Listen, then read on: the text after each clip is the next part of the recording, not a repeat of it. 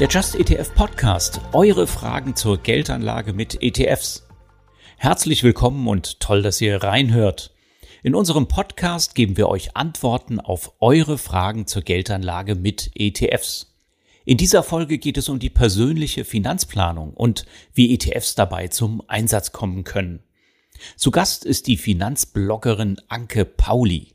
Sie teilt ihre Erfahrungen, die sie mit der Strukturierung ihrer eigenen Finanzen gemacht hat.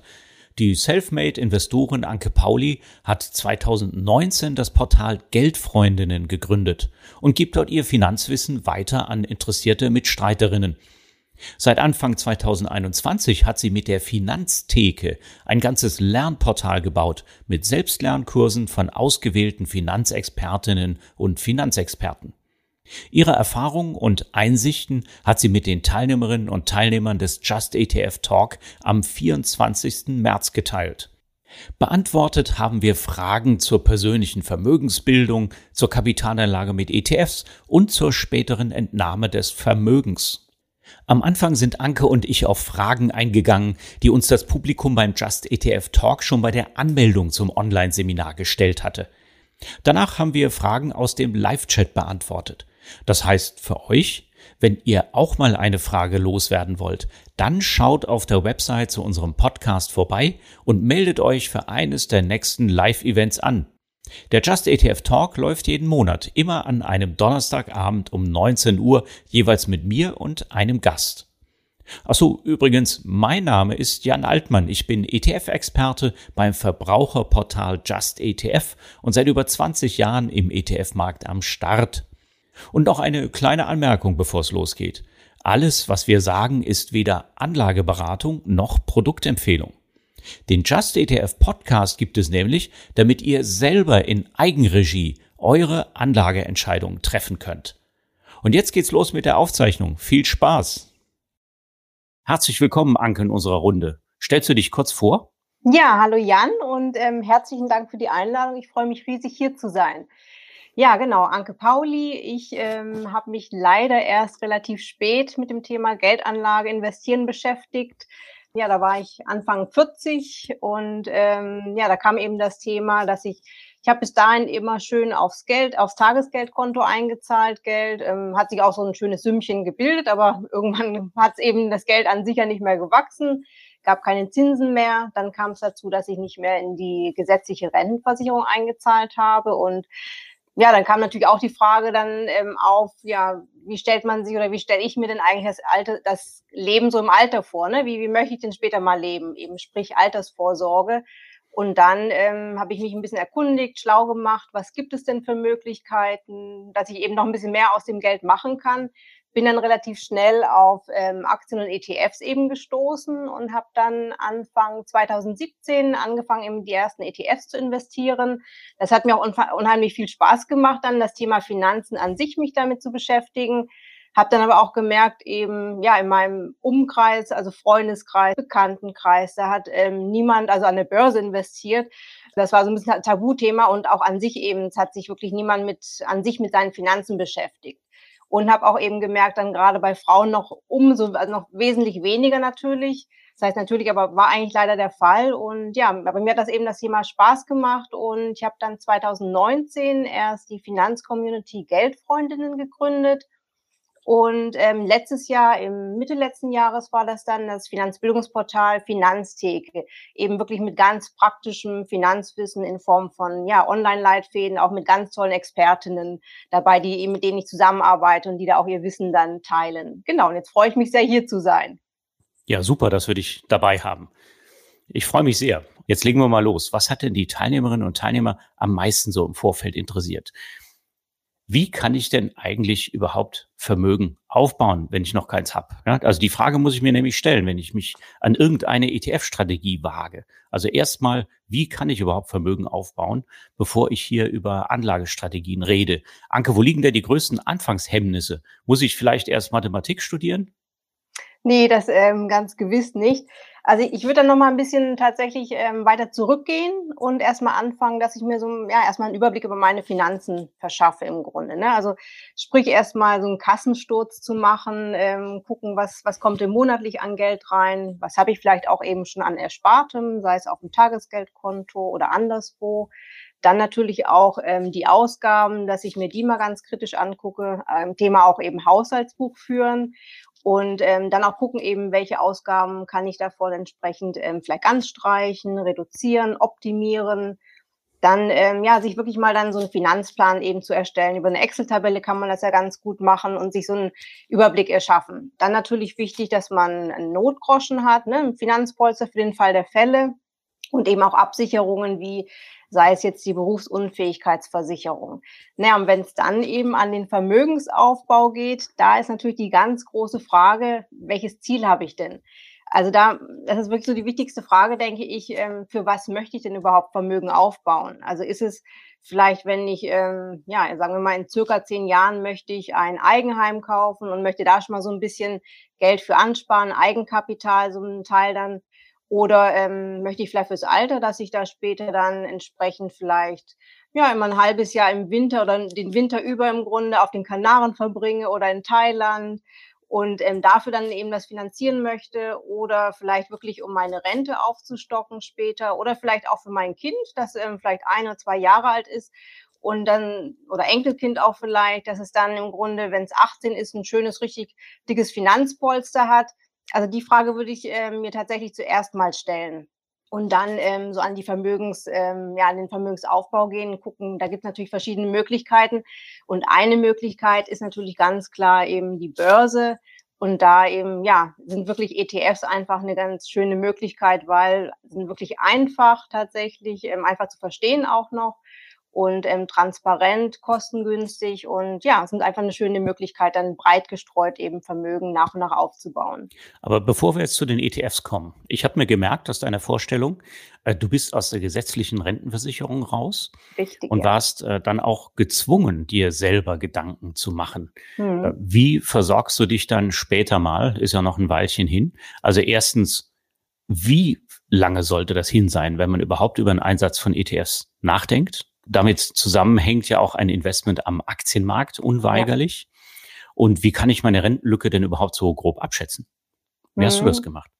Also im Grunde, ähm, natürlich, wenn ich in ETFs investiere, sollte ich schon wirklich einen langen äh, Zeithorizont mitbringen. Also, ähm, weil die Börsen schwanken natürlich. Ne? Es geht rauf und runter jetzt sowieso. Und ähm, also ich lege jetzt mein Geld wirklich für meine Altersvorsorge an, weil ich, ähm, ich möchte im Alter eben auch noch wirklich einen hohen Lebensstandard haben, möchte dann auch da noch, noch reisen können und lege mein Geld jetzt eben tatsächlich ähm, ja, über 20 Jahre plus an dann entsprechend. Also wirklich über einen langen Zeitraum, nicht jetzt nur wirklich kurzfristig. Genau. Okay, also das halten wir mal fest. Wenn wir heute von langfristig reden, dann äh, sind das mindestens Zeiträume, die so 15 Jahre dauern oder ja. vielleicht 20 oder sogar noch länger. Ja. Dann ja. können wir noch äh, 25 Jahre ausdehnen. Äh, von ETF-Seite, Just ETF-Seite kann ich noch dazu sagen, also das Aktienrisiko, das lässt sich eben langfristig auch beherrschen, aber da kommen wir gleich bei der Anlagestrategie noch dazu. So, wenn ich jetzt kürzer anlege, zum Beispiel, ich will in zehn Jahren eine Immobilie kaufen, ist das sinnvoll, dann am Kapitalmarkt naja, Vermögen zu bilden? Sinnvoll, ähm, also wenn ich jetzt sage, okay, in ungefähr zehn Jahren, vielleicht kann ich dann, und sagen wir mal, ich habe schon vielleicht ähm, 20.000 und möchte die eben noch dann, dass die natürlich noch wachsen, könnte ich vielleicht einen Teil davon dann ähm, anlegen, aber ich würde dann nicht komplett alles nehmen, weil wenn es dumm läuft nach zehn, zehn Jahren und ich will dann wirklich an das Geld ran, dann ja, und die Kurse sind gerade wirklich im Keller, dann sind, dann habe ich keine 20.000 mehr, die ich vorhatte, sondern tatsächlich nur noch die Hälfte vielleicht dann. Da vielleicht dann, ja, vielleicht einen Teil dann ähm, anlegen, aber einen anderen Teil dann entsprechend entweder vielleicht aufs Tagesgeldkonto oder ähm, Möglichkeit ist ja auch entsprechend in ähm, Anleihe-ETFs zum Beispiel mit, also von Staatsanleihen dann entsprechend hoher Bonität. Ah, okay. Also äh, wir kommen jetzt nämlich zu der zweiten am meisten geäußerten Frage, und zwar an zahlreichen Facetten, auf die wir dann später auch noch eingehen. Äh, welche Anlagestrategie mit ETFs ist eigentlich die beste? Und du hast eben schon gesagt, ja, dann kann ich also Aktien und dann kann ich dann noch äh, Anleihen dazu mischen. Das heißt, ich habe dann schon mehrere ETFs. Da reicht jetzt nicht mehr das Einfachmodell MSCI World, was ich jemand, der vielleicht gerade fertig studiert hat, zurechtgelegt hat, sondern das wird auch ein bisschen komplizierter. Dann bin ich schon beim ETF-Portfolio. Was mache ich denn jetzt? Was könnte denn äh, zu der Überlegung führen, zu sagen, okay, ich investiere in ein ETF-Portfolio. Jetzt nicht nur auf der Aktienseite, sondern ich mische dann zum Beispiel auch Renten bei oder das Tagesgeld ist meine Beimischung. Was spielt da eine Rolle bei diesen Überlegungen? Ich denke ganz klar immer der, der Zeithorizont. Ne? Wenn ich jetzt, ähm, sagen wir, ich bin 25, da kann ich sicherlich dann noch komplett, ähm, ja, also in, in eine ganz hohe Aktienquote gehen im Grunde und habe dann ja wirklich einen langen Zeithorizont, wenn ich das eben für meine Altersvorsorge anlegen möchte, das Geld. Und ähm, bräuchte dann da vielleicht auch gar nicht unbedingt schon in ähm, Anleihe-ETFs dann gehen. Ne? Man kann da wirklich dann eine sehr hohe Aktienquote gehen entsprechend. Wenn ich jetzt aber ähm, nicht mehr so viel Zeit habe, also ich meine, ich muss jetzt nicht direkt mit 67 in die Rente gehen, vielleicht möchte ich ja auch erst ähm, noch ein bisschen arbeiten, wenn mir das Spaß macht. Aber wenn ich jetzt eben nicht mehr so einen großen Zeithorizont habe, da kann es natürlich sinnvoller sein, ich teile das so ein bisschen auf und diese Anleihe-ETFs im Grunde so als Sicherheitsbaustein zu nehmen, ne? also oder Tagesgeld, aber Anleihen-ETFs eignen sich natürlich dann auch ab einer bestimmten Größe natürlich dann, weil ähm, ja Tagesgeldkonto ab einer bestimmten Größe, gab ab 50.000 ist ja inzwischen schon bei manchen Konten, dass ich da dann im Grunde Strafzinsen dieses Verwahrentgelt zahlen muss. Und das ist ja dann eben bei ähm, ja, Anleihen-ETF nicht der Fall.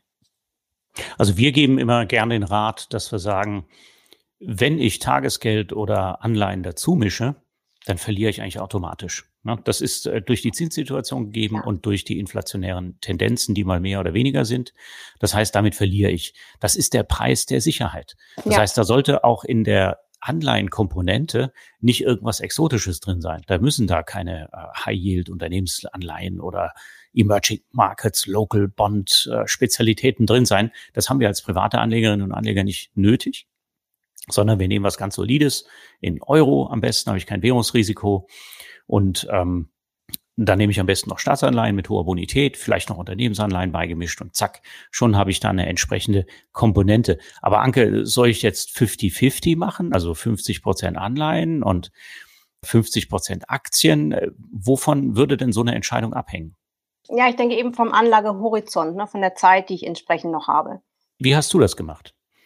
Also ich habe zum Beispiel Anleihen-ETF habe ich gar nicht. Also ich habe jetzt äh, einen Teil habe ich eben in Notgroschen und vielleicht noch ein bisschen größeren Puffer in ähm, Tagesgeld.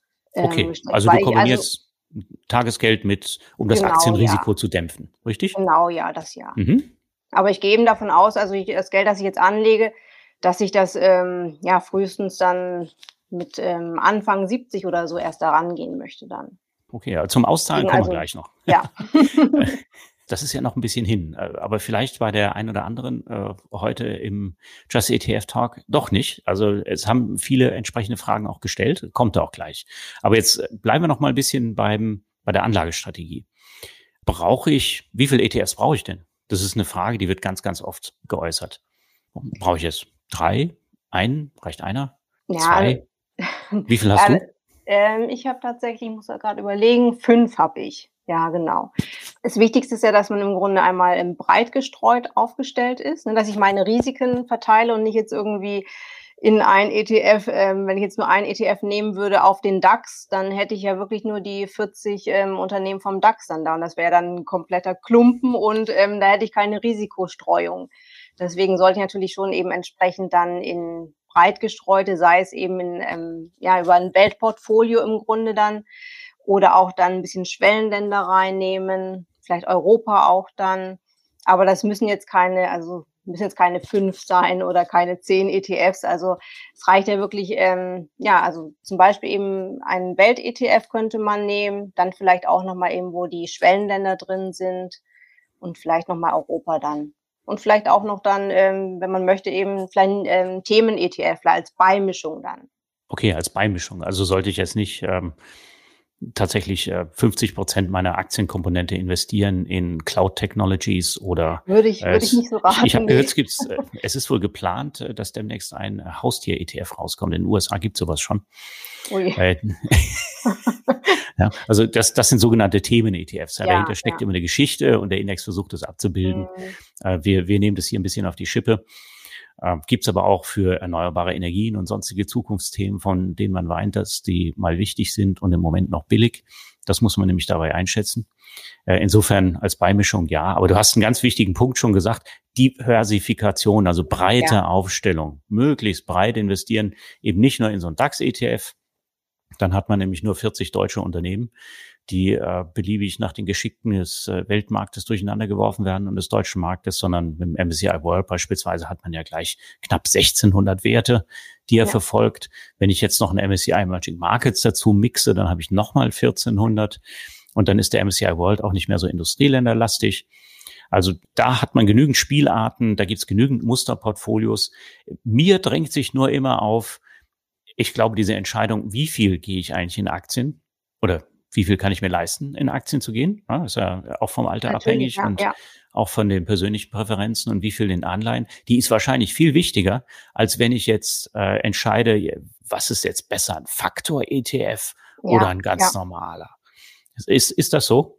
Absolut. Also ähm, ich meine, die Börsen gehen immer rauf und runter und ich muss mir dessen auch sicher, also oder muss das bewusst sein, dass ich, ähm, dass eben auch ein bestimmtes Risiko ist, was ich natürlich über diese Streuung ähm, ein bisschen dann steuern kann. Aber ich muss natürlich auch wissen, wie viel Risiko bin ich bereit ähm, zu tragen und davon eben entsprechend dann die Aktienquote entsprechend steuern dann. Ich meine, da habt ihr, glaube ich, bei Just ETF dann auch solche Strategieplaner, wo man das auch dann so ein bisschen rumspielen kann, ne? ähm, wie viel Aktienquote ich drin haben möchte. Und da kann man, glaube ich, auch sich so ein bisschen dran ausprobieren im Grunde. Und das, ähm, aber das ja sollte man sich vorher absolut ähm, fragen, weil nicht, dass man da 100 Prozent in Aktien geht und ähm, ja, dann im Moment geht sowieso relativ rauf und runter und gerade am Anfang, wenn man erst angefangen hat zu investieren und auf einmal ist alles auf Rot. Also das, ja, das ist dann natürlich nicht so schön und äh, deswegen sollte man das von vornherein dann eben entsprechend schon ein bisschen steuern. Okay, jetzt ähm, bist du auch selbstständig und meine Erfahrung mit der Selbstständigkeit, war ich auch lange, ist immer, ich muss eigentlich an das Geld ran, wenn es gerade nicht so gut läuft. Das widerstrebt so ein bisschen dem Gedanken vom Kapitalmarktinvestment. Also wenn es gerade nicht so gut an der Börse läuft, heißt das. Ne? Ja, dann ja. muss ich eigentlich auf mein Geld zugreifen. Ähm, das bedeutet, man muss schon einen Plan haben. Also man muss einen Plan haben, äh, der einerseits besagt, wie viel kann ich ganz sicher zur Seite legen, was ich in Zukunft nicht brauche. Ich kann trotzdem noch, mit ETS kann ich ja trotzdem noch ran, wenn es also wirklich hart auf hart kommt oder irgendwelche Schicksalsschläge kommen, funktioniert das Anlegen über den Kapitalmarkt nur dann nicht mehr, wenn ich vorher ran muss, wenn es gerade schlecht läuft. Und ähm, die zweite Überlegung ist, wie viel Schwankungen halte ich eigentlich aus? Ne? Wie, wie viel Schwankungen hältst du aus, Anke? Ähm, ich habe bis jetzt den Corona-Crash habe ich schon mitgemacht. Also bin ich eigentlich auch Nichts sozusagen ganz, Nein, da habe ich sogar noch mhm. nachgekauft dann. Zwar nicht zum Tiefpunkt, weil ich meine, den weiß man eh nie, wann der genau ist, aber nee, mhm. also ich habe tatsächlich nachgekauft, ja. Ja, super, okay. War auch, war auch eine gute Erfahrung. Also, ich meine, aber man muss ja auch ganz klar sagen, der Corona-Crash, der war extrem schnell, also ähm, hat sich äh, extrem schnell erholt. Also das war ähm, ja wirklich sehr verwunderlich, dass es so schnell dann wieder entsprechend ähm, nach oben ging. Sich, sich normalisiert hat, ja klar. Ja, Okay, ja, nee, danke für die, für die Einsicht. So, jetzt äh, haben wir, glaube ich, schon einiges gelernt und vielleicht auch Fragen beantwortet, die eben im Vorfeld gestellt wurden. Und jetzt eine Frage, die kam auch ziemlich häufig. Also nicht alle von euch sind gerade am Beginn ihrer äh, beruflichen Laufbahn, sondern einige sind schon erheblich fortgeschrittener und da ist schon Vermögen gebildet. Und da ist jetzt die Frage, häufig ist das nämlich gar nicht in ETFs angelegt. Die ETF-Anlage ist ja eigentlich erst seit ein paar Jahren jetzt populär. Das heißt, ich habe da einen großen Batze Tagesgeld oder die Lebensversicherung zahlt mir was aus oder äh, vielleicht habe ich sogar eine ETS. Wie gehe ich denn um? Wenn ich so in die, äh, in die Lebensphase möchte, dass ich jetzt von nicht mehr arbeite, sondern von meinem Geld leben möchte. Wie kann ich das denn realisieren? Soll ich gleich alle ETS verkaufen und mir irgendwas, ein schönes Auto verkaufen oder eine Immobilie? Kannst du machen. Nein, aber ist natürlich klar, es wird natürlich wieder abhängig äh, komplett von der jeweiligen Lebenssituation. Das heißt, die Frage ist natürlich, wie viel Geld brauche ich von meinem Vermögen? Ne? Es muss ja nicht unbedingt sein, eben, dass ich alles brauche und ich habe vielleicht eben, wie du sagtest, auch ähm, noch andere Einkünfte. Vielleicht bekomme ich ja noch eine private Rentenversicherung, Lebensversicherung ausgezahlt. Und ähm, die Frage eben, ob ich mit den, ähm, dann im Grunde mit, den, ähm, mit dem Vermögen, ob ich das dann nur nutzen möchte, mir ein bisschen so größere Ausgaben wie irgendwie für Reisen zum Beispiel finanzieren oder muss ich tatsächlich eben das, brauche ich das Geld für meine Rentenaufstockung? Da eben gucken und versuchen sich das natürlich dann so, würde ich sagen, ein bisschen so sich kalkulieren. Das heißt im Grunde ein bisschen so ein Budget sich zu erstellen. Wie ich normalerweise auch ein Haushaltsbudget habe, würde ich mir da so ein Budget erstellen, wie viel brauche ich denn im Monat, dass ich ähm, von den, von meinem Vermögen haben möchte, dass ich das ausgezahlt bekomme. Und dann kann man das ja so gestalten, natürlich ein bisschen auch mit Risikomanagement betreiben. Sprich, ähm, es gibt mehrere Ansätze oder Möglichkeiten. Einerseits, dass ich vielleicht dann schrittweise meine ETFs ähm, die Anteile verkaufe und vielleicht dann das eben kalkuliere, wie viel ich im Monat brauche, das Budget errechnet habe, vielleicht für dann tatsächlich ein, zwei Jahre auch rechne und dann die ETF-Anteile verkaufe, auf ein Tagesgeldkonto parke, den anderen Teil investiert lassen vielleicht tatsächlich auch einen Teil umschichten in Anleihe-ETFs, wenn ich das noch nicht gemacht habe, damit eben um diesen Sicherheitsbaustein zu haben und mich vor ja, kommenden Krisen auch entsprechend zu, zu rüsten, zu schützen und dann das Geld eben dann mir vom Tagesgeldkonto auszahlen lassen. Ansonsten kann es ja auch sein, je nachdem, wie viel Vermögen ich habe, wenn ich vielleicht ähm, vor dem Vermögensaufbau auch mit thesaurierenden ETFs gemacht hatte, dass die Dividende immer ein, also immer reinvestiert wurde. Vielleicht kann ich es dann auch nach und nach schon mal vorher anfangen umzuschichten in, die, also in ausschüttende ETFs und dann vielleicht mir eben von den Dividendenzahlungen, vielleicht reicht das ja auch schon, anstatt dann direkt schon Anteile zu verkaufen, ETF-Anteile, dass das auch schon ausreicht. Oder ähm, eine Möglichkeit ist ja auch dann, dass man entsprechend, das hängt ein bisschen vom Broker auch abhängig, dass ich ähm, direkt über den Broker gesteuert im Grunde ETF-Anteile verkaufe. Sprich, ich rechne mir ungefähr aus, ich möchte jeden Monat so und so viel Geld und das wäre, würde ungefähr so und so viel ähm, Anteilen vom ETF entsprechen oder einem bestimmten ETF und dann steuere ich das wie so ein Auszahlplan im Grunde im Gegenteil vom Sparplan und ähm, lass mir das dann eben auszahlen. Aber ich meine, das ist tatsächlich aktuell nur bei recht wenigen Brokern möglich. Also ich, ich bin bei einer großen Online-Bank, da meine ich es zum Beispiel noch nicht möglich mit diesem Auszahlplan. Das gibt es, glaube ich, nur. Doch, also es, es ja? gibt schon einige, ja, wenn, wenn ich das vielleicht gerade ergänzen darf. Es gibt mhm. einige, die äh, Entnahmepläne anbieten. Und da kann man schön sagen, ähm, ich will die Entnahme sowohl aus den, wenn ich jetzt ausschüttende Produkte hätte, äh, aus den Ausschüttungen plus mhm. so viel aus der, aus der Substanz, ist genau wie du gesagt hast, die umgekehrte Version vom ETF-Sparplan. Da ist es ja auch egal, ob das jetzt tesorierend oder ausschüttend ist. Das äh, ja. funktioniert ja immer. Und das ist genau die umgekehrte Variante. Und dann muss man eben in Anführungszeichen nur bestimmen, wie, wie viel ich mir auszahlen lasse. Ja, und das sollte klar. natürlich möglichst gut zu dem eben ermittelten Budget passen. Das heißt, ich muss eigentlich meine Vermögensplanung rückwärts machen. Ja. Wenn ich dann in dem Status bin und ich muss dann auch meine Einnahmenplanung, sprich die, äh, die Auszahlungsstrategie, die muss ja, ich dann ja. auch gestalten. Einen wichtigen Punkt, den ich immer gerne nenne, äh, der jetzt nicht zur Sprache kam, ist, äh, wenn ich irgendwas verkaufe und umschichte, ja, und ich habe Ertrag vorher erzielt. Ja, da muss ich Steuern zahlen. Richtig, ja? Und zwar ja, Kapitalertragssteuer, ja. 25 Prozent und den Soli draufgerechnet. Also 0,2675 Prozent sind das, glaube ich. Da gibt's den Soli nämlich noch, da ist er ja. nicht abgeschafft worden. Und zack, schon werde ich bestraft. Mit so einem Auszahlplan, wenn ich das Kleckerless weiß, mhm. immer aus mir auszahlen lasse, meinetwegen vier Prozent von meinem Vermögen im Jahr, das gilt so als ja, Daumenregel, das kann stimmen oder nicht, je nach Marktsituation, ähm, dann versteuere ich halt nur die Erträge, die ich mit diesen vier Prozent gemacht habe. Und insofern äh, kann ich da über die Steuern schon schön was gut machen. Deswegen ist es ganz schädlich zu sagen, ähm, ich habe jetzt 100.000 äh, Euro in ETS angespart und verkaufe jetzt den ganzen Batzen. Klar, Dann habe ich ja. nämlich nur noch 75.000 ja, oder noch weniger. Ja, absolut, ja, ja. Autsch. Ja, auch, auch das Umschichten von, von ausschüttenden tesorierend muss man höllisch aufpassen. Äh, andersrum. Von tesorierend in, in ausschüttend. Mhm. Also sobald ich was verkaufe, und habe vorher äh, hoffentlich einen Ertrag erzielt, dann kommt gleich der Fiskus und zieht mir da was ab. Und ja, das wäre eine Möglichkeit. Aber gut, jetzt, jetzt haben wir ganz viel geredet schon, ja, für über 20 Minuten. Jetzt kommen eure Fragen zur Sprache. Ja, so, und jetzt nehmen wir mal eine Frage von Annette. Ja, sie möchte 75.000 Euro in ETFs anlegen. Und was muss sie derzeit beachten? Sie schreibt noch das Stichwort Krieg, sprich den Ukraine-Krieg dazu. Was muss in Bezug auf den Krieg beachtet werden? Was würdest du sagen, Anke? Ja, also ganz klar, das ist ähm, im Moment, wir wissen nicht, wie sich die ähm, Situation entwickelt. Also ich weiß zum Beispiel vor noch gar nicht, ähm, vor ein bisschen knapp über einer Woche, am 15.3., als ich mein Depot geguckt hatte, da war es auf einmal einen richtigen ordentlichen Rutscher gemacht. Eine Woche später ähm, war es wieder dann, ging es wieder relativ nach oben. Also im Moment schwankt das extrem und wir wissen noch nicht, wie das sich ähm, ja weiterentwickeln wird, gerade jetzt mit dem Ukraine-Krieg. Also da wird es sicherlich noch ähm, ja einige Zeit dauern, bis das auch eben, eben an den Börsen, dass man, dass es ein bisschen eben nicht mehr ganz so extrem schwankt.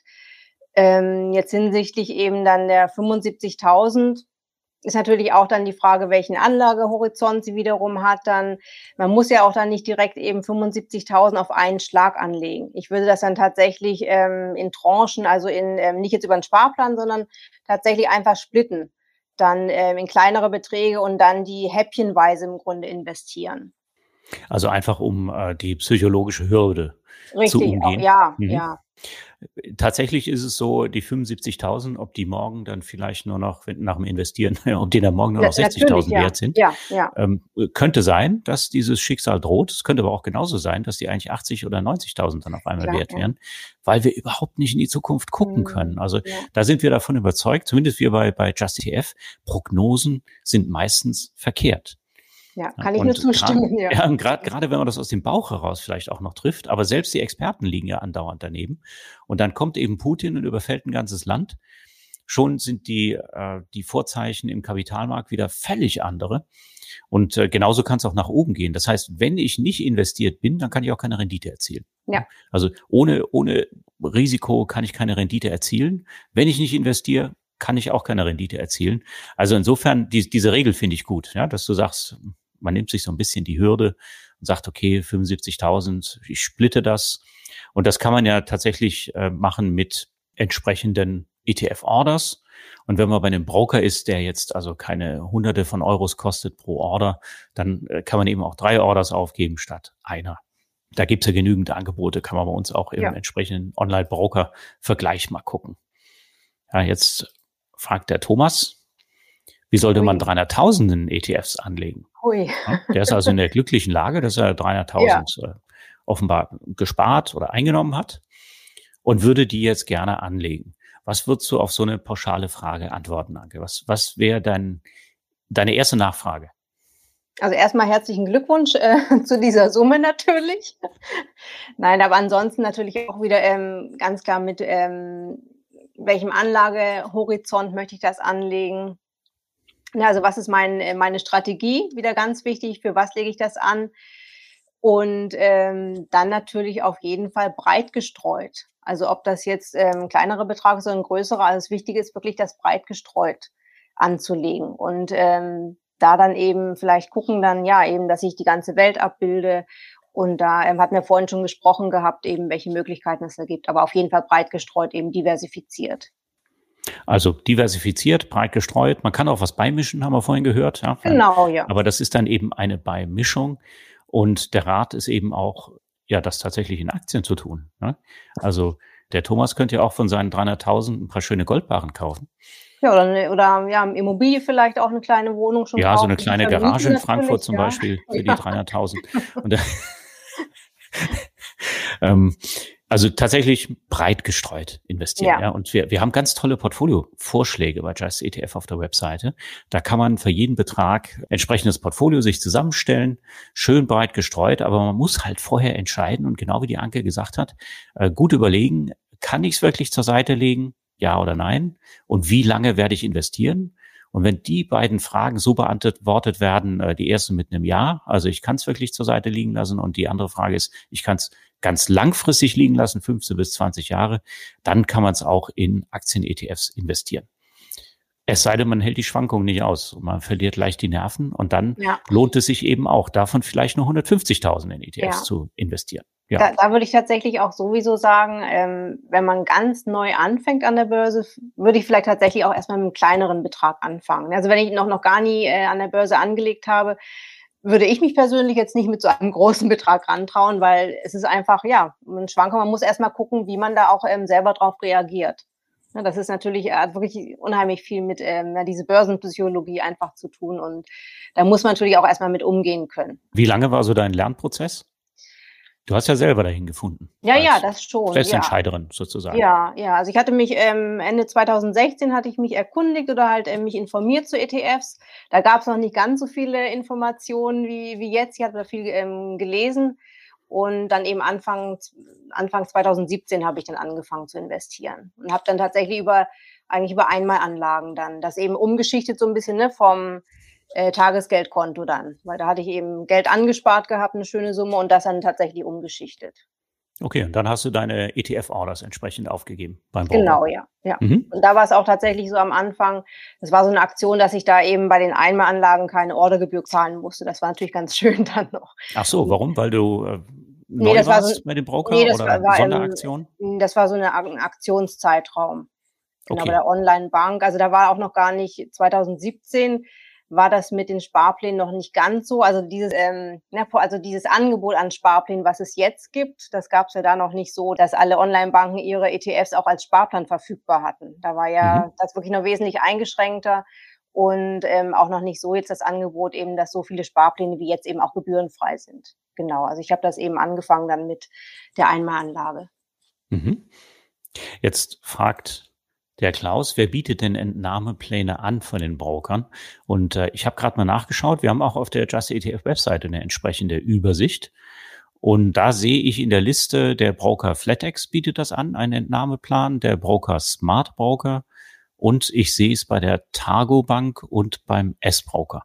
Ja, also die, die Viere sind das, äh, sind ja. in einem Artikel bei uns entsprechend äh, hinterlegt einfach mal unter ETF-Entnahmepläne bei uns auf der, auf der Webseite gucken. Da kann man sich das anschauen und da kann man dann eben auch definieren, wie viel man da entsprechend sich auszahlen lassen will und sind sogar die Gebühren hinterlegt. Bei Smart Broker zum Beispiel, jetzt nur mal beispielhaft, keine Empfehlung, kostet es äh, 10 Euro, 5000 Euro im Monat auszahlen zu lassen. Oder naja, vielleicht hat die nicht jeder ähm, oder jede. Ja. ja. Äh, oder 2000 Euro kostet dann 4 Euro. Das sind die ganz normalen Börsengebühren, ne, die mhm. dann der Broker berechnet, aber einen Auszahlplan entsprechend bereitstellt. Bei Flatex äh, steht hier Nullgebühren. Also äh, da gibt's auch Unterschiede. Und das funktioniert tatsächlich dann mit ETS und eigentlich funktioniert es genau umgekehrt wie so ein, wie so ein Sparplan, haben wir ja schon gesagt. Ne? Also ich hoffe, dass das auch noch mehr kommt, weil also ich ähm, kann ja sagen, ich bin bei der ING da von Anfang an eben ähm, da angefangen und da gibt es das zum Beispiel noch nicht. Und ich hoffe aber sowas, ich denke mal, das wird sowas in, im Laufe der Zeit, ähm, bis ich dann mein Geld möchte, dann in 20, 30 Jahren sicherlich dann auch der Fall sein. Vielleicht hört ja jemand zu von der ING. Genau, ja. Wenn nicht, dann werden wir dem Bescheid ja. sagen. Jetzt kommt eine Frage von der Katrin. Also wo fängt man denn am besten an? Auch so ein bisschen anschließend an das, über was wir zu Beginn gesprochen haben haben, äh, wenn ich mit ETFs anfangen möchte zu sparen? Wende ich mich an meine Bank oder eher an ein unabhängiges Beratungsunternehmen? Anke, ähm, sag bitte was. ja, also wenn du dich an deine Bank wenden würdest, ähm, glaube ich einmal nicht, dass du dann ähm, in ETFs investieren kannst. Also nicht, nicht bei deiner Hausbank, sehr wahrscheinlich nicht. Da gehe ich eher davon aus, dass ähm, dir vielleicht ein äh, Fondssparplan vielleicht dann eher ähm, gerne eben angeboten werden möchte dort weil die Banken natürlich mit ETFs ähm, so gut wie nichts verdienen. Erstmal klar, also aber gut schon mal, dass du die, die Frage an sich, weil ähm, ich finde es auf jeden Fall auch wichtig, dass man sich erstmal Wissen dazu aufbaut, natürlich dann, ähm, wie funktionieren ETFs, ne? Eben, dass ich wissen muss natürlich auch, wie investiere ich denn mein Geld und also es gibt ähm, tatsächlich eine ganze Reihe inzwischen an Angeboten jetzt, wo man sich informieren kann. Also unabhängig vor allem sollte das natürlich sein. Wie gesagt, bei der Bank, da ähm, ist das nicht unabhängig sondern ähm, es gibt Möglichkeiten, wie zu, also bei uns bei der Finanzliga haben wir auch einen ganz tollen Online-Kurs dazu zum Beispiel, der ist wirklich ganz ausführlich von unserer Expertin Corinne Brecher. Sonst ähm, Just ETF natürlich das Portal, da gibt's jede Menge Informationen, eben auch unabhängig. Und ähm, wenn man das eben verstanden hat, kann man das ja auch selber dann entsprechend, ja, also ähm, do it yourself dann selber anfangen zu investieren, also in ETFs zu, ja, also ETF-Anteile zu kaufen und dann die entsprechend rauszusuchen. Da ähm, denke ich, braucht man keine ähm, Bank für oder auch jetzt kein Beratungsunternehmen an sich. Also Deswegen sind ja ETFs auch so schön günstig, Katrin. Richtig, ja. In ETFs sind nämlich keine Provisionen drin. Und das ist das, wovon äh, die Berater leben. Das heißt, äh, das spart man sich damit. Und äh, man wird erstaunt sein zu sehen, wie viel das im Ergebnis letztlich ausmacht. Also wenn ich mir einen aktiven Fonds dagegen halte, der zahlt ja dem Berater tatsächlich, ohne dass man das selber so mitkriegt, da äh, jedes Jahr äh, eine entsprechende Prämie aus als Rückvergütung. Dann zahle ich vielleicht noch einen Ausgabeaufschlag. Und das summiert sich dermaßen, dass das bis zur Hälfte des Sparvermögens ausmachen kann, des Depotwertes am Ende des Tages. Kann man ausrechnen mit unserem Sparplanrechner. Also es ist haarsträubend. Äh, das ist etwas, was man eigentlich gar nicht so erwarten würde. Dann eine kurze Frage. Brigitte haut nochmal in die Kerbe der, ähm, der Auszahlpläne. Äh, sollte man jetzt ETS von ING und DKB äh, auf FlatEx umschichten, weil eben die anderen beiden noch keine Auszahlpläne bieten, um dann also äh, zu dem Entnahmeplan zu kommen? Kann man machen? Vielleicht beantworte ich es gerade, ja? Also, ja, ja, natürlich. Wenn, wenn du sagst, umschichten, oder umschiften, sagst du hier in, in deiner Frage. Bloß nicht an der einen Stelle verkaufen und dann wieder an der anderen Stelle kaufen. Denn alles, was du verkaufst, wenn du damit Erträge hoffentlich erzielt hast, ist steuerlich relevant. Man kann ein Depot umziehen. Man macht einen sogenannten Depotübertrag. Das heißt, man äh, macht sich dann ein Konto, meinetwegen bei Flatex auf oder wer war da jetzt noch, der Smart Broker beispielsweise, und sagt diesen beiden Unternehmen dann, bitte ziehe alle ETFs rüber von den anderen Brokern, bei denen ich bin. Und die dürfen noch nicht mehr Geld dafür verlangen. Also der Depotübertrag ist kostenfrei. Kann aber sein, dass der zwei bis drei Wochen dauert. In der Zeit kommt man an sein Geld nicht ran. Wird normalerweise auch nicht notwendig sein. Das ist viel Handarbeit noch. Und da müssen auch die ganzen Steuerinformationen mit rüber gefummelt werden in das, in das andere Depot. Also das wäre zum Beispiel eine Strategie. Hast du schon mal gemacht, Anke? Depotübertrag? Ähm, nee, tatsächlich nicht. Du warst die ganze Zeit bei dem, bei dem einen Broker, ne? Also, also mir steht's bevor. Bei, ich, aber, ähm, ja. ich, ich habe das jetzt vor und ähm, ist eine ganze Menge Formularkram. Dann haben wir eine Frage von Patricia, eher zum Thema Anlagestrategie. Also sie wünscht sich ein Dividendenportfolio und fragt, was sie da beachten muss. Das heißt, sie hat jetzt zwei ETFs, also ein MSCI World und MSCI Emerging Markets, tesorierende. Was soll sie denn beachten, wenn sie jetzt sich ein Dividendenportfolio zurechtlegt? Ich glaube, da müssen wir zwei Dinge erstmal trennen. Es gibt den MSCI World ausschüttend und tesorierend. Das heißt noch nicht, dass da eine bestimmte Dividendenstrategie dahinter ist. der MSCI World hat so eine Dividendenrendite im Augenblick von anderthalb Prozent vielleicht. das ist das, was so die, der ETF ausschüttet im Verhältnis zu seinem Wert. Also erstens Vermögensbildung kann ich nur machen, wenn ich die Dividenden reinvestiere. Wenn ich irgendwann von den Dividenden leben möchte, dann könnt ihr bitte mal ausrechnen, wie viel Vermögen ich dafür brauche für 2000 Euro im Monat. Also das, das sind erhebliche Vermögensgrößen, um von den Dividenden zu leben. Aber ich würde empfehlen, Patricia, hör den Just ETF Podcast. Da ist nämlich gerade eben ein Interview mit dem Christian Röhl vom Dividendenadel live gegangen. Und das ist ganz wunderbar. Da äh, elaborieren wir 40 Minuten lang über Dividendenstrategien. Und da kann man sehr, sehr viel lernen. Und da lernt man unter anderem auch, dass die Dividendenstrategie selber, also das Jagen von hohen Dividenden, eigentlich meistens mit niedrigen Kursen zu tun hat. Also äh, da gibt es ein unmittelbares Verhältnis, was äh, völlig unerwartete Ergebnisse vielleicht auch, auch liefern kann. Also von daher vielleicht als Tipp einfach äh, sich mal den, die Podcast-Folge anzuhören. Trotzdem musst du beachten, wenn du jetzt schon Gewinne gemacht hast mit deinem MSCI World und Emerging Markets und das verkaufst, dann musst du wieder Steuern bezahlen nicht gut. Ne?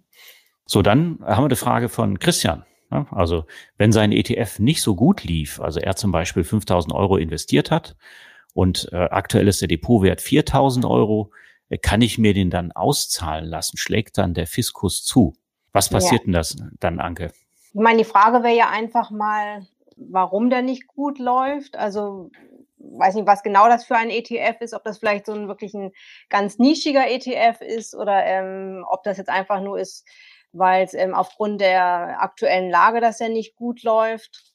Da würde ich erstmal mal gucken, weil ob es dann wirklich tatsächlich ähm, notwendig ist, den zu verkaufen oder ob das doch längerfristig der sich wieder erholen kann. Natürlich können keine, haben keine Glaskugel natürlich nicht.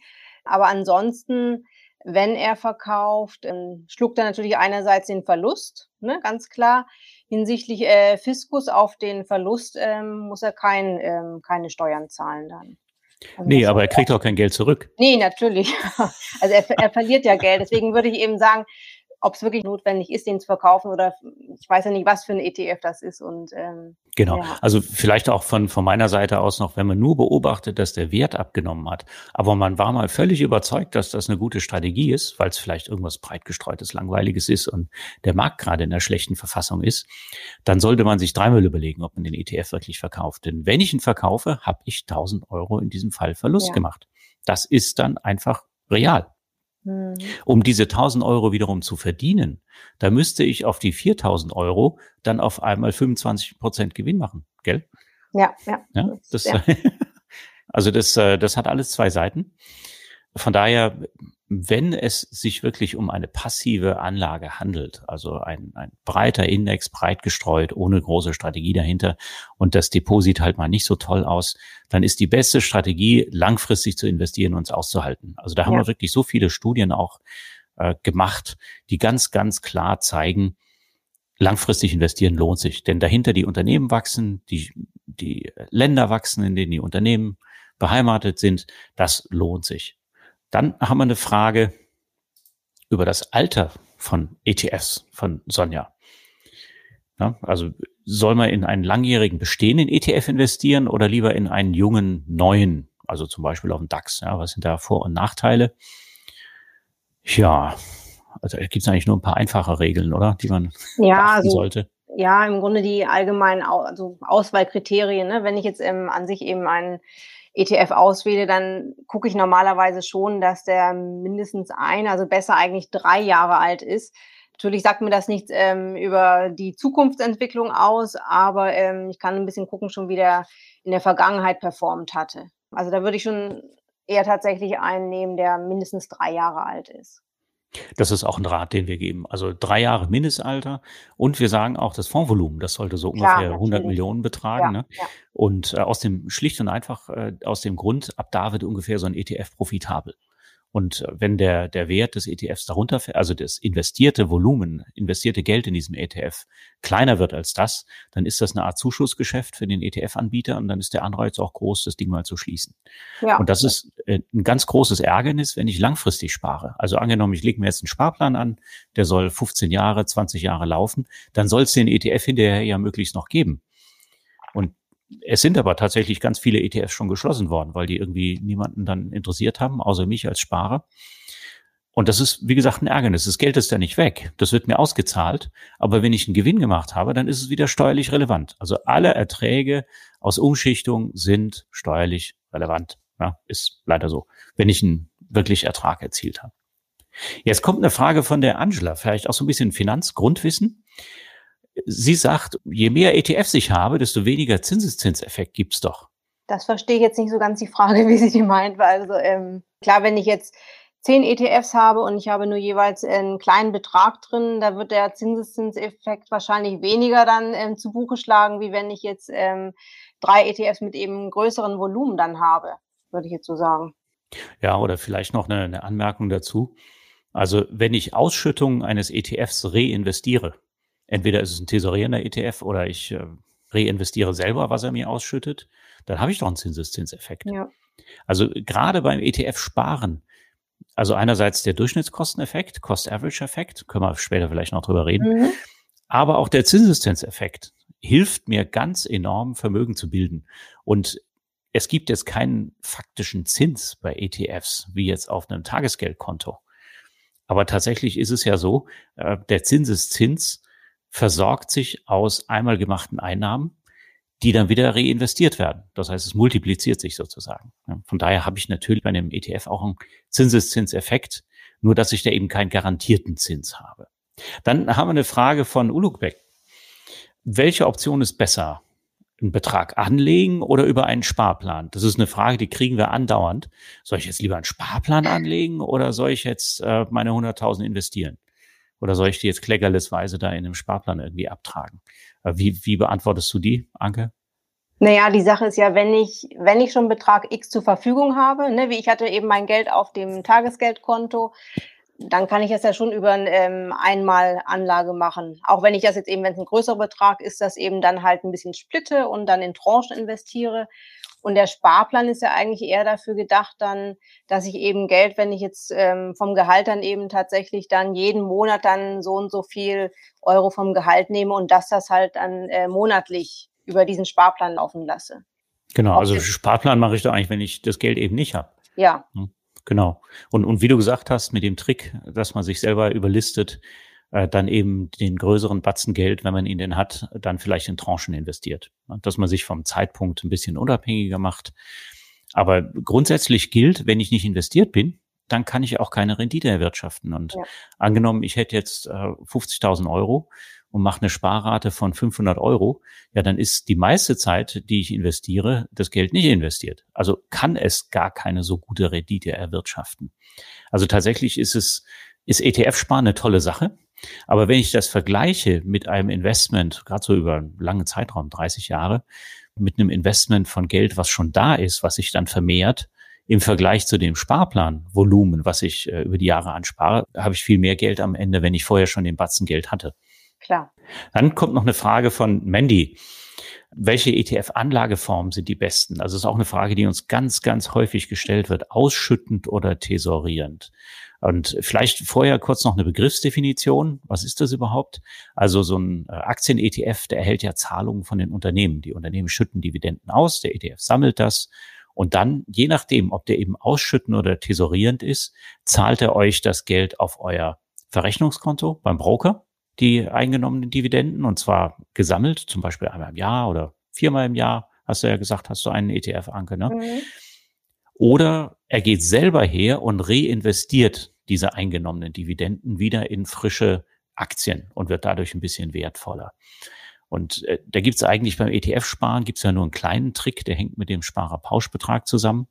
Wie äh, handhabst du das ansonsten, so nach deutschem Steuerrecht? Also ich habe tatsächlich die anderen ETFs habe ich alle ähm, thesaurierend. Ne, das ist nur der eine ETF, der ähm, ausschnitt ist. Aber Den gab's wahrscheinlich nicht thesaurieren, ne? Ja. Also die, eine Dividendenstrategie gibt's meistens ja, nicht thesaurieren. Ja. Das ist eher die, eher die, die genau. Ausnahme. Und ähm, ja, ist das komfortabler mit den Thesaurierenden für dich? Ja, das auf jeden Fall. Ne? Ich muss mich nicht, nicht darum kümmern, dass ich eben dann die Dividende wieder neu investiere. Und ähm, ich denke eben auch gerade für den langfristigen Vermögensaufbau, eben dadurch, dass es ja direkt auch investiert wird, ähm, ist das sehr sinnvoll dann, denke ich auch.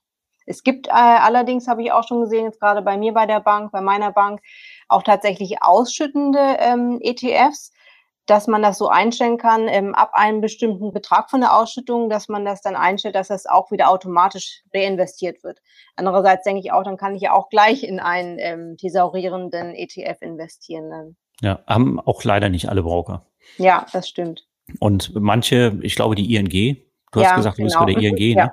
Die ING macht das, glaube ich, erst auf 70 Euro oder so. Also das da gibt es eine ja. Mindestgrenze, mhm. ja, ja. bis da reinvestiert wird. Ja. Und ja, also es gibt noch einen Trick, wo man sagen könnte, okay, das ist so der letzte Steuertrick, der eigentlich einem übrig bleibt. Äh, das, äh, der liegt am Sparerpauschbetrag. Und wenn ich eben Ausschüttungen habe, die kleiner sind als äh, der Sparerpauschbetrag, den ich nutze für mein Depot, indem ich dem Broker das mit dem Freistellungsauftrag sage, dann kann ich so ein bisschen Steuern sparen dadurch, ja, mit einem ausschüttenden ETF. Und man wird feststellen, wenn ich mir die Ausschüttung so anschaue, da muss erstmal ordentlich Geld zusammenkommen, damit ich als Einzelperson 801 Euro und nächstes Jahr 1000 Euro mhm. äh, tatsächlich überschreite als Grenze. Also von daher kann das sinnvoll sein, zu sparen mit einem ausschüttenden ETF, wenn ich die Wahl habe. Muss dann aber selber, genau wie du sagst, Anke, muss dann eben selber wieder reinvestieren. Da muss ich mich drum kümmern. Beim Sparplan ist nicht ganz so schlimm, weil ich ja kostenfrei die Sparrate einfach in einem Monat mal anpassen kann. Ja. Wir kommen nochmal zu der Frage, Manny hat 2000 Euro zur Verfügung, die sie gerne investieren würde. Ist da jetzt ein Sparplan oder eine Einmalanlage sinnvoller? Und da möchte ich mhm. nochmal sagen, es, es ist beides, wenn man mit ETFs hantiert. Das ist kein Finanzprodukt, so ein Sparplan und auch die Einmalanlage nicht, sondern man entscheidet sich, man investiert die 2000 zum Beispiel jetzt direkt, damit man eben eine Rendite erzielt, setzt sie allerdings dann dem Aktienmarktrisiko aus. Ja, man muss das schon längerfristig halten. Aber es macht keinen Sinn, oder die 2000 jetzt in 100 Euro Schritten irgendwie abzutragen. Nein, nee, also würde ich, würde ich genauso sehen, weil sie hat ja diese 2000 Euro jetzt zur Verfügung und ja, dann macht das eben bei dem Betrag würde ich auch absolut keinen Sinn sehen, einen Sparplan einzurichten. Was man später machen kann, natürlich dann darüber hinaus natürlich dann Sparplan und Einmalanlage kombinieren. Ne? Das ähm, kann man ja trotzdem dann, es gibt ja, also man kann ja auch dann, wenn man einen Sparplan laufen hat, dann ähm, da in der Order tatsächlich auch dann nochmal eine Einmalanlage später machen, wenn man nochmal dann weiterhin Geld ein bisschen mehr zur Verfügung hat, das dann nochmal über eine Einmalanlage äh, steuern. Jetzt kommt eine direkte Frage an dich, Anke. Ja, du sagtest Ui. vorhin, du hast vier bis fünf ETFs und was machst du denn mit denen, um die zu optimieren? Beobachtest du die, kaufst und verkaufst die oder was, was machst du sonst mit deinem Depot? Wie viel ähm, Arbeit steckst du da zum Beispiel rein? Eigentlich so gut wie keine. das mhm. ist natürlich auch, also ich ähm, verfolge auch im Grunde die Buy-and-Hold-Strategie. ich habe, ähm, kann ich gerne sagen, ich habe einen Welt-ETF, ne, einen MSCI World habe ich. Dann habe ich einen ähm, ETF auf einen All-Country World habe ich noch, wo eben ein bisschen ähm, mehr Schwellenländer drin sind. Dann habe ich noch einen ähm, Euro-Stocks von der Europäischen Währungsunion, einen ETF dann, ähm, wie ich genannt hatte, den Dividenden-ETF und entsprechend noch einen auf ähm, Technologiewerte. Und sonst, also. Wie machst du das mit dem Rebalancing? Das tatsächlich eigentlich eher so über Nachkäufe. Also mhm. nicht jetzt, dass ich tatsächlich, ähm, wie manche das machen, sich einmal im Jahr daran setzen, das dann zu auszubalancieren, dann machen das tatsächlich eher dann, dass ich halt von dem, wenn ich sehe, okay, ich habe wieder Geld zur Verfügung, dass ich eben über eine Einmalanlage tätigen kann, ein bisschen mehr, dann würde ich eben gucken, entsprechend welchen ETF äh, macht es Sinn, dass da, dass ich da noch ein bisschen mehr Geld ähm, reinstecke, damit es wieder ein bisschen ausgeglichen ist von den Positionen her. Aber ich verkaufe also ETF-Anteile ähm, habe ich nur ganz am Anfang, als ich ganz also angefangen hatte, da hatte ich mal was verkauft, aber ansonsten ähm, nee, seitdem eigentlich nicht mehr. Nee. Okay, ja, danke für die für die Einblicke. Dann kommt eine Frage von der Frauke. Wie legt man am besten kurzfristig an, zwei bis drei Jahre? Kündbar ja. oder fest angelegt oder also ich von meiner Seite könnte sagen, äh, in ETS besser nicht. Ja. Ja, ja, weil sie, sie sagt ja selbst eben, es hört sich ja so an, dass sie das äh, nach zwei bis drei Jahren benötigt, das Geld. Ne? Also das heißt, wenn sie das jetzt tatsächlich in ETFs oder in Aktien stecken würde, und sie braucht das dann nach drei Jahren, kann es unter Umständen eben schlecht aussehen, muss nicht, aber wäre mir auch absolut zu riskant. Ich meine, Festgeld gibt es, ähm, glaube ich, auch nicht mehr viel Zinsen, aber wäre vielleicht noch eine Option anstatt Tagesgeld, ja. Das vielleicht ähm, Festgeld dann wirklich auf, weiß nicht, drei Jahre oder wie sie das eben dann anlegen möchte. Aber das, da würde ich tatsächlich in den sauren Apfel beißen sozusagen und das dann halt da parken oder halt, ähm, ja, Tagesgeld oder Festgeld. Dann haben wir noch eine Frage von Angela. Wir nähern uns auch so langsam dem Ende unseres äh, Just ETF Talks. Ich glaube, wir haben eine ganze Menge schon beantwortet. Äh, ihr seid auch noch ganz, ganz zahlreich dabei. Und ich würde vorschlagen, wir machen jetzt noch zwei Fragen. Die Frage von der Angela haben wir jetzt schon. Und jetzt klappert noch eine Frage rein, die wir dann auswählen als abschließende Frage. Und die Angela fragt, haben andere Fondswährungen als der Euro für uns europäische Anlegerinnen Nachteile? Würden wir empfehlen, eher ETFs mit der Fondswährung Euro zu nutzen? Mm, also ich meine, Macht das in deinem Depot irgendeinen Unterschied? Nee, ich, ich glaube, ich muss, muss gerade überlegen, ob ich einen ähm, ETF in US-Dollar habe. Aber ansonsten meine ich, macht das keinen Unterschied, weil das ja auch alles, ähm, weil es umgerechnet wird. Also sollte für mich eigentlich nicht zum Nachteil sein, ob ich jetzt in Euro oder eben in US-Dollar das habe. Genau, genau. Also es eigentlich ist völlig wurscht. Der Fonds ist vielleicht sogar in US-Dollar aufgelegt, wird dann auf Xetra in Euro gehandelt und in jedem Moment wird ja tatsächlich äh, der, der aktuelle Umrechnungskurs benutzt, macht also nichts aus letztlich. Aber was was ausmacht, das ist das Währungsrisiko im ETF. Also ja, wenn in meinem ETF eben 50 Prozent US-Werte drin sind, dann habe ich mindestens ein Währungsrisiko von 50 Prozent im US-Dollar. Mhm. Darüber muss ich mir im Klaren sein. Die Fondswährung selber ist unerheblich. Das ist quasi die, die Buchhaltungswährung des Fonds.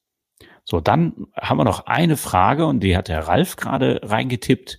Wie viel vom Vermögen sollte man in ETFs oder Aktien anlegen? Das ist jetzt natürlich eine Frage, da könnten wir jetzt gleich noch mal eine Stunde dranhängen. Ja. Aber ich finde, so als abschließende Frage ist das sehr gut geeignet. Wir könnten vielleicht dem Ralf ein paar Anhaltspunkte mitgeben, wie er selber da eine Entscheidung fällen kann. Was meinst du? Ja, also ich finde es ganz wichtig natürlich, dass man ähm, dieses breit gestreute ist nicht nur bezogen jetzt für mich auf ETFs und Aktien, sondern natürlich einfach auch ähm, über das Portfolio hinaus. Sprich, dazu gehören ja auch dann ähm, Vermögen anlegen, vielleicht über Immobilien, also Vermieten von Immobilien, dann natürlich ähm, ja auch eben eine Cash-Reserve, dann vielleicht auch einen kleinen Anteil an Gold vielleicht auch noch haben. Dann natürlich auch ganz wichtig ähm, Weiterbildung würde ich zum Beispiel auch sehen als Humankapital, was im Grunde auch dann Vermögen in mich ist. Also das dann tatsächlich ähm, wirklich Diversifikation übergreifend, ne? also nicht jetzt nur eine Anlageklasse, sondern wirklich übergreifend. Könnte ich auch 100 Prozent in Aktien investieren? Könnte ich schon, aber mir wäre das dann im Grunde ein bisschen wieder ein, ein zu großes Klumpenrisiko. Mhm. Also ich würde das schon wirklich ähm, über die Anlageklassen hinaus dann. Okay, und wieder darauf zurückzukommen, was wir vorhin zum Beispiel über Anleihen gesagt haben oder Tagesgeld, was unser Portfolio stabilisiert. Genau. Gold kann vielleicht in besonders rauen Zeiten mal das Portfolio im Wert auch stabilisieren. Man sollte aber davon ausgehen, also Gold hat gegen die Inflation gar nicht so besonders gut abgeschnitten über einen langfristigen Zeitraum. Und Gold äh, produziert selber auch keinen Wert. Ne? Also der ja. Wert von Gold kommt nur durch die Erwartungen der Anlegerinnen und Anleger mhm. zustande. Der Gold schüttet keine Dividenden aus. Es ja, produziert keinen Wert wie so ein Unternehmen. Äh, von daher sind wahrscheinlich Aktien sollten schon irgendwo im Mittelpunkt stehen, denn die produzieren Mehrwert. Ne? Das, stimmt, die Unternehmen sind lebende Organismen, die äh, tatsächlich das, das Ziel haben, eben Gewinne zu erwirtschaften und unseren Wohlstand zu mehren. Und das kann ich eben nicht mit Gold. Ja, also Gold das ist, genau wie du sagst, halt eine Beimischung, interessante Beimischung. Äh, alles andere wird genutzt zum Absichern des Portfolios für die, für die Schwankungen. Äh, das machen wir beide in unseren Portfolios. Also ich, ich, bei mir ist das etwa, na, ich habe so knapp so ein 60, 40 etwa Verhältnis bei mir. Und äh, ja, wer es auch nicht so aushält oder nicht so viel Geld zur Seite legen kann, der sollte diesen Anteil vielleicht auch noch erhöhen, der nicht so stark schwankt. Also das wäre so ein bisschen abschließend jetzt äh, vielleicht die Frage vom Ralf noch beantwortet. Wir haben jetzt, da wir jetzt am Ende sind, aber noch einen Tipp, nämlich die Finanztheke von der Anke. Erzähl mal, was du da machst. Genau, also im Grunde, als ich angefangen hatte mit ähm, ETFs und ähm, auch dann mit Aktien eben, da fand ich, gab es noch nicht so richtig viel äh, praktisches Finanzwissen.